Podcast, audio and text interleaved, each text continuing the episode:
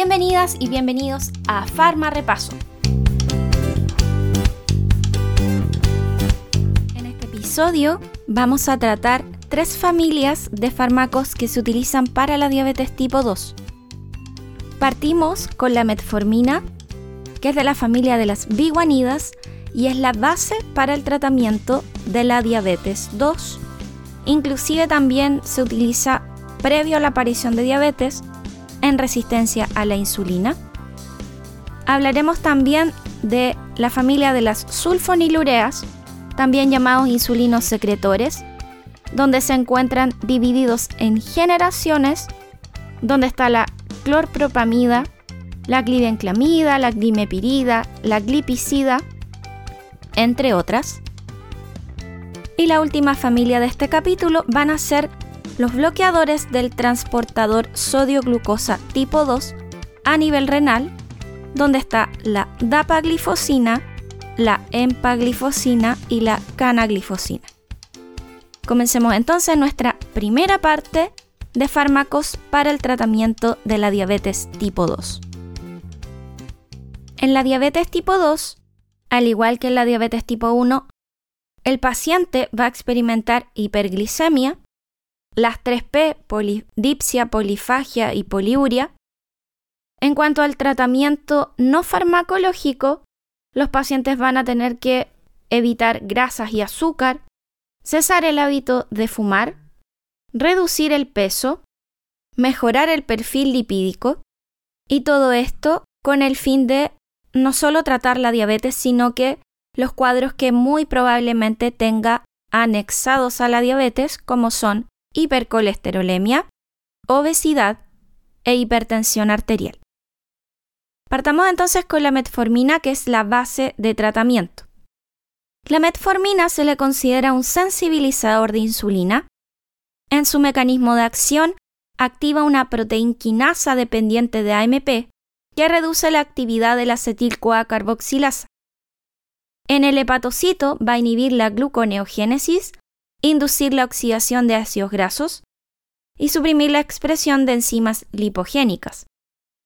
En músculo va a aumentar la captación de glucosa. En tejido adiposo va a aumentar la translocación de transportadores GLUT4. Y dentro de los otros efectos que puede producir está la disminución de los triglicéridos, las VLDL y las LDL, un aumento del colesterol HDL, reducción de la agregación plaquetaria, disminución de la absorción intestinal de glucosa y baja de peso de los pacientes por disminución de la síntesis de lípidos. En duodeno también está descrito liberación de péptido similar a glucagón que estimula la red vagante intestino-encéfalo-hígado y también va a hacer que los pacientes bajen de peso en cuanto a su farmacocinética, tiene buena absorción por vía oral, no se une a proteínas plasmáticas, no se metaboliza, su vida media es de 2 a 4 horas, y se excreta de forma renal activa. En cuanto a sus efectos adversos, predominan los gastrointestinales, como náuseas, vómitos, también está descrito disgeusia, y también acidosis láctica. En el caso de la acidosis láctica, aparece por reducción de la gluconeogénesis a partir de la alanina, el piruvato y el lactato. Por lo tanto, va a producirse una acumulación de ácido láctico y el riesgo de este efecto adverso es aumentado en insuficiencia renal, enfermedad hepática o alcoholismo o en insuficiencia cardíaca. Está contraindicado en pacientes embarazadas o en casos de acidosis y en cuanto a sus interacciones con la vitamina B12, disminuye la absorción de esta vitamina, lo que puede provocar anemia. Con anticoagulantes o con fibrinolíticos se potencian los efectos porque aumentan los valores del activador tisular del plasminógeno. Y con fármacos que puedan aumentar el azúcar como corticoides, furosemida o anticonceptivos se van a antagonizar los efectos no solo de metformina, sino de cualquier hipoglicemiante. La segunda familia a revisar es la familia de las sulfonilureas, también llamados secretagogos, porque su mecanismo de acción es bloquear los canales de potasio dependientes de ATP en la célula beta pancreática y aumentar la liberación de insulina. La acción aguda de los sulfonilureas va a provocar hipoglicemia y la acción crónica depende de la capacidad de la célula beta a responder a las altas concentraciones de glucosa. Existen varias sulfonilureas en el mercado, de las cuales vamos a destacar algunas. La tolbutamida es de primera generación, tiene un volumen de distribución bastante pequeño y metabolitos inactivos. Se fija en más de un 95% a proteínas plasmáticas y algo bastante similar pasa con la otra de primera generación, que es la clorpropamida. La única diferencia entre las dos es que clorpropamida tiene metabolitos activos e inactivos. Y en la segunda generación vamos a encontrarnos a la glibenclamida bastante utilizada, 99% de unión a proteínas con metabolitos inactivos, también llamada gliburida, o así al menos se vende en Estados Unidos, la glimepirida, que presenta metabolitos activos e inactivos, y la glipicida, que también presenta un volumen de distribución pequeño, mayor unión a proteínas, 99% también, con metabolitos inactivos. Considerando la unión a proteínas que presenta esta familia, las interacciones a este nivel van a estar obviamente asociadas a su desplazamiento de la unión a proteínas plasmáticas, lo que puede aumentar la fracción libre y producir hipoglicemia. Fármacos que pueden generar este efecto son los inhibidores de la ECA, la familia de los fibratos, AINES o inhibidores selectivos de la recaptación de serotonina.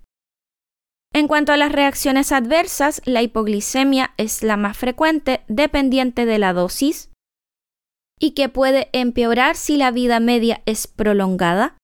Aumento de peso, también aparece descrito trastornos digestivos y reacciones de hipersensibilidad por tener una sulfa en la estructura química. Esta hipersensibilidad puede ser cruzada con otros fármacos que también posean este mismo grupo funcional, como cotrimoxazol, sulfasalacina o dapsona. Como las sulfonilureas generan hipoglicemia como efecto adverso y aumento de peso, no están dentro de la terapéutica en un lugar privilegiado como sí pasa con la metformina.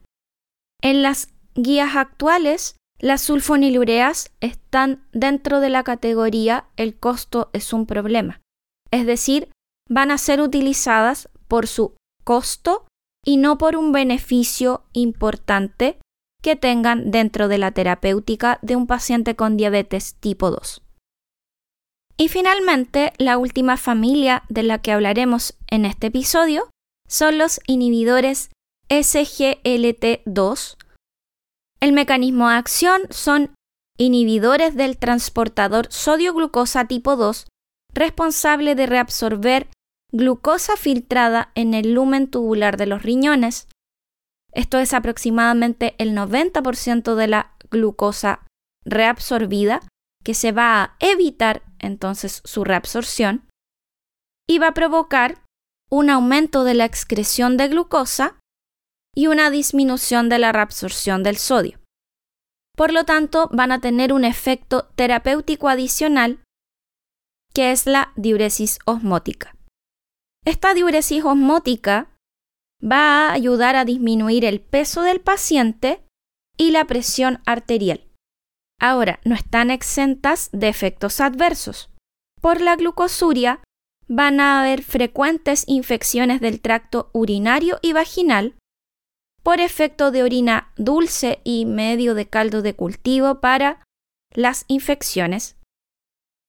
Y por la diuresis osmótica podría haber hipotensión, pérdida de volumen intravascular en algunos pacientes más grave que en otros pueden aparecer mareos, Y aparece en la literatura descrita la hipoglicemia, pero es rara. Generalmente asociada a otros hipoglicemiantes es más frecuente que aparezca hipoglicemia, pero por sí solos en monoterapia no está descrito este efecto adverso. En la farmacocinética, DAPA, EMPA y canaglifosina se administran por las mañanas, principalmente por el tema de, del efecto diurético. Canaglifosina debe ser tomada en ayunas, mientras que DAPA y EMPA no se alteran con los alimentos. Los fármacos se encuentran contraindicados si la filtración es menor a 30 ml minuto. Y en insuficiencia renal, si el filtrado es mayor a 60 ml minuto, no necesitan ajuste de dosis. En las guías clínicas, el lugar que presentan los inhibidores SGLT2 es bastante importante. Se van a preferir en pacientes que tengan historial de enfermedad cardiovascular, ya que disminuyen la reabsorción de sodio, y se van a utilizar asociados a metformina en estos casos. ¿Quieres repasar con tu cuaderno? Describe las razones que hacen a metformina estar en el primer lugar o primera línea de tratamiento en los pacientes que presentan resistencia a la insulina y diabetes tipo 2. Explica con tus palabras por qué las sulfonilureas producen hipoglicemia y aumento de peso. Explica qué beneficios traerá para un paciente diabético e hipertenso el uso de dapaglifosina y averigua las siguientes interacciones farmacológicas, explica qué sucede en cada una de ellas y el resultado para el paciente. Glibenclamida con ibuprofeno, claritromicina con glipicida, metformina con betametasona y furosemida con empaglifosina. Este ha sido entonces nuestro segundo farmarepaso de farmacología endocrina y ya nos va quedando un último farmarepaso de diabetes. Nos vemos.